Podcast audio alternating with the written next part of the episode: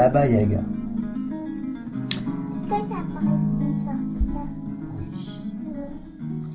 Il était une fois une jeune et jolie paysanne qu'on appelait Natacha.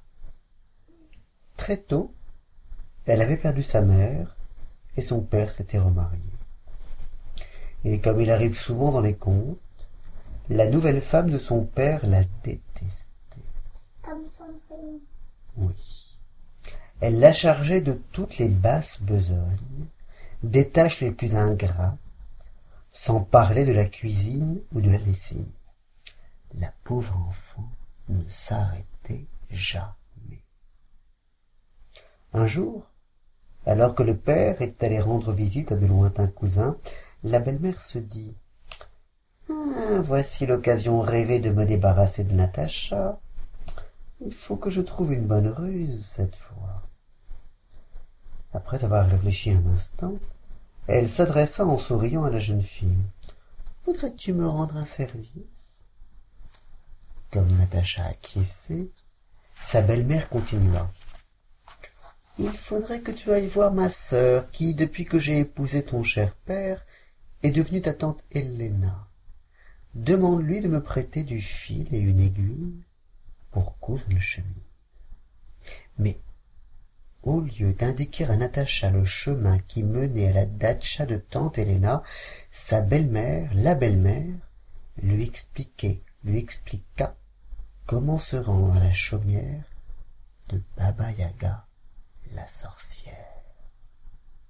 Souka, la méchante femme se félicitait de sa fourberie.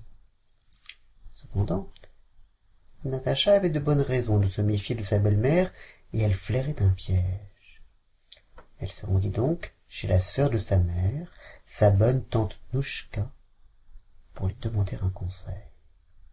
Bonjour, ma belle Natacha, lui dit cette dernière en souriant. Quelle bonne idée de venir me voir. Mais tu as l'air toute drôle. Quelque chose ne va pas. Ma belle-mère m'envoie chez sa sœur Helena lui demander une aiguille et du fil pour coudre une chemise, mais j'ai peur de me perdre ou qu'il m'arrive un accident en chemin. Inquiète, Nouchka lui demanda dans quelle direction l'envoyait sa belle-mère. En écoutant sa nièce, la bonne tante comprit tout de suite les intentions mauvaises de la marâtre, mais elle préféra ne rien en dire à Natacha pour ne pas l'affoler. Ma pauvre petite nièce, lui dit-elle en revanche, tu es obligée d'y aller, car autrement tu serais punie. Ta belle-mère est la plus forte, mais avant, écoute-moi bien. Tu vas dans un endroit redoutable et tu peux réussir à t'en tirer. Je vais te donner quelques recettes pour triompher des différentes épreuves qui te barreront la route. Les branches d'un bouleau te fouetteront le visage. Voici un ruban pour les retenir. Tu rencontreras une grille dont les gonds, couverts de rouille, grinceront sans te laisser passer. Voici de l'huile pour les graisses. Des chiens féroces chercheront à te mordre. Voici du pain pour les amadouer. Enfin, un chat essaiera de te griffer. Il faudra lui donner ce jambon. Merci, ma tante, dit Natacha, merci beaucoup. Puis elle partit en direction de ce qu'elle croyait être la maison d'Héléna, alors qu'elle se dirigeait tout droit vers l'antre de la sorcière. Bonjour, ma tante, dit Natacha à la petite femme maigre qu'elle trouva à l'intérieur de la cabane. Ma belle-mère, votre sœur, m'envoie vous demander une aiguille du fil pour coudre le chemin.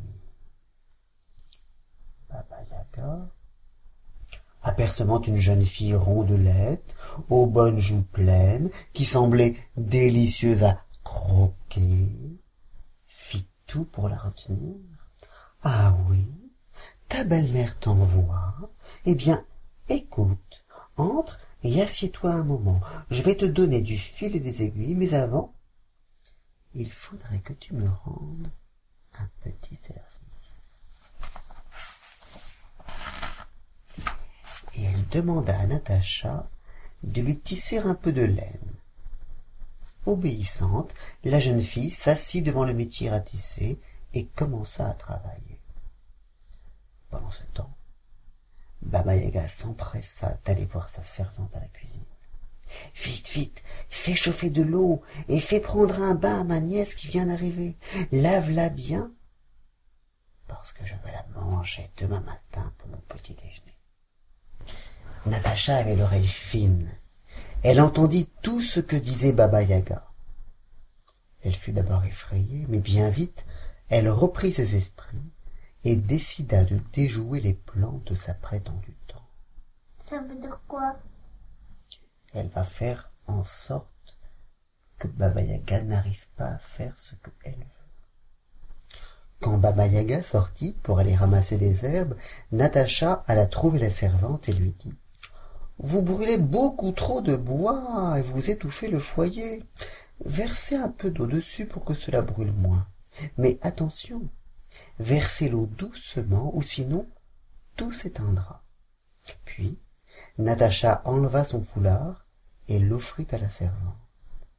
Et la servante qui de toute sa vie n'avait jamais reçu aucun cadeau se prit d'une grande affection pour la jeune fille et fit tout ce que natacha lui ordonna. Elle se remit au travail avec lenteur. Elle ne voulait plus suivre les ordres de baba yaga. À ce moment-là un chat entra dans la cuisine. Il avait l'air méchant et fit le gros dos en apercevant natacha.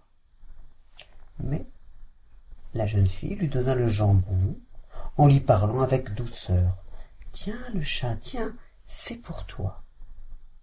Puis elle demanda y a-t-il un moyen de s'échapper d'ici?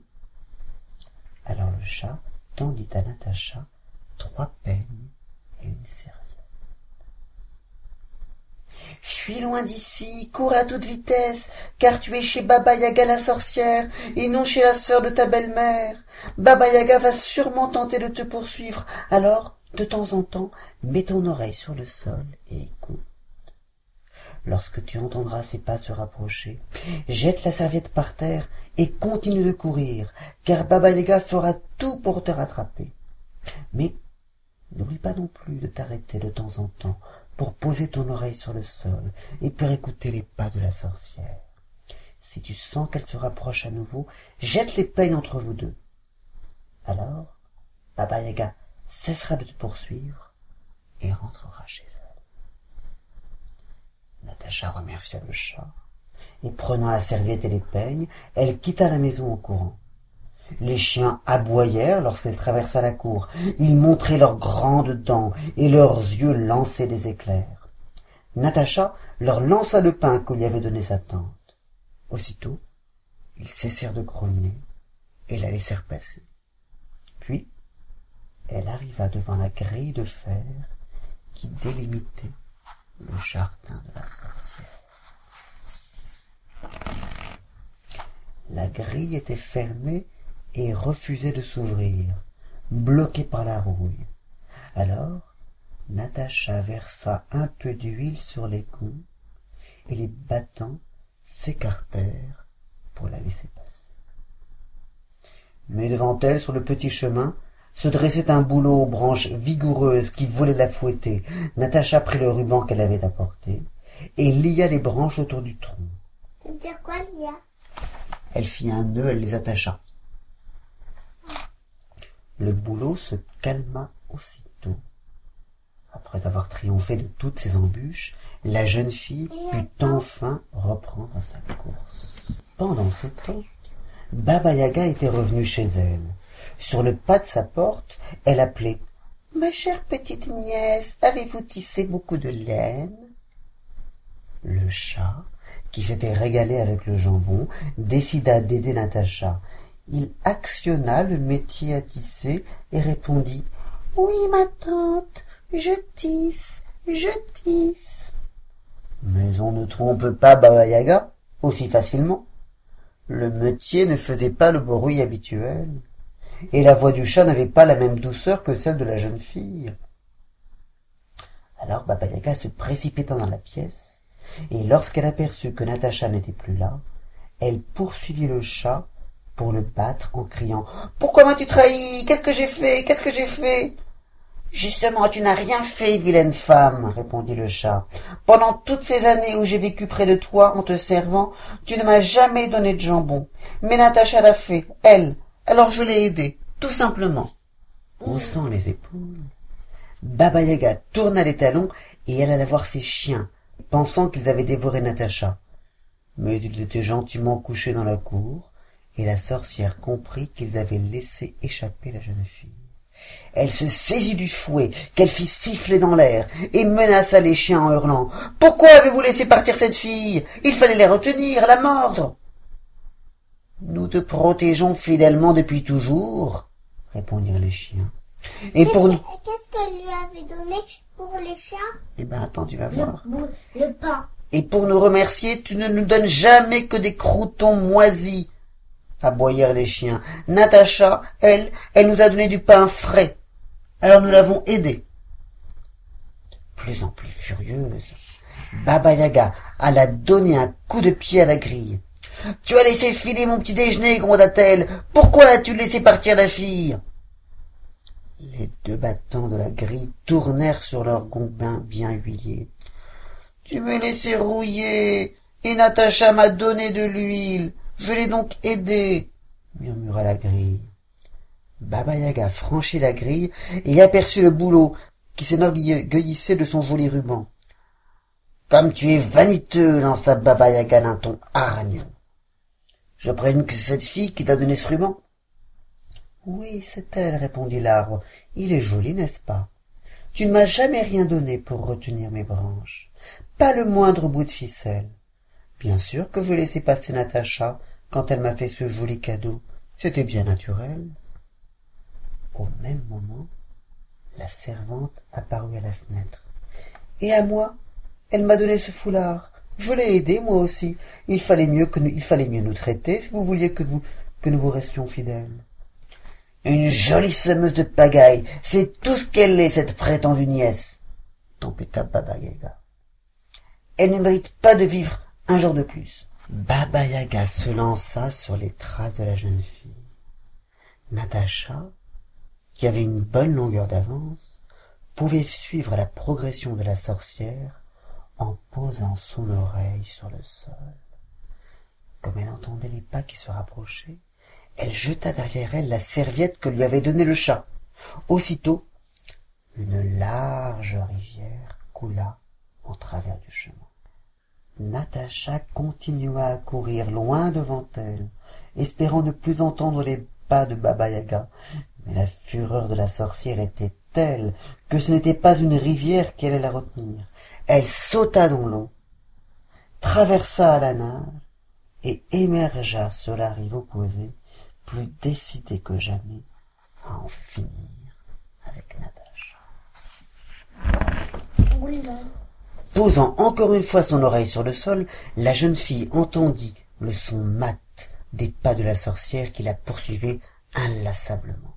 Alors elle jeta les peignes par-dessus son épaule, et au même moment, une sombre et épaisse forêt surgit derrière elle. Cette fois-ci, Natacha eut tout le loisir de se mettre à l'abri, car Baba Yaga passa tellement de temps à essayer d'avancer à travers les ronces, les buissons et les, gens- et les enchevêtrements de branches, que lorsqu'elle parvint à faire un pas, elle avait absolument oublié qui elle poursuivait et pourquoi elle était si en colère. Après plusieurs heures d'un vain combat contre la forêt, Baba Yaga revint dans sa cabane et oublia toute cette histoire. Pendant ce temps, Natacha était arrivée chez elle. Par bonheur, son père venait tout juste de rentrer de son voyage. La jeune fille raconta ses aventures sans lui cacher le rôle de sa belle-mère. Fou de rage, le père chassa sa seconde femme sur le champ, et la jeune paysanne n'entendit plus jamais parler ni de sa belle-mère, ni de Baba Yaga la sorcière. Peu de temps après, elle épousa un jeune homme du pays, qu'elle aimait depuis longtemps, et ils s'installèrent tout près de la chaumière paternelle.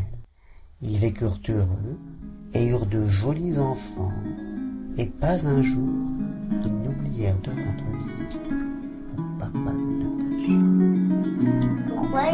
grandes villes, tout pas pour aller le voir, pour lui faire plaisir, pour lui dire bonjour. Et c'est la fin de l'histoire.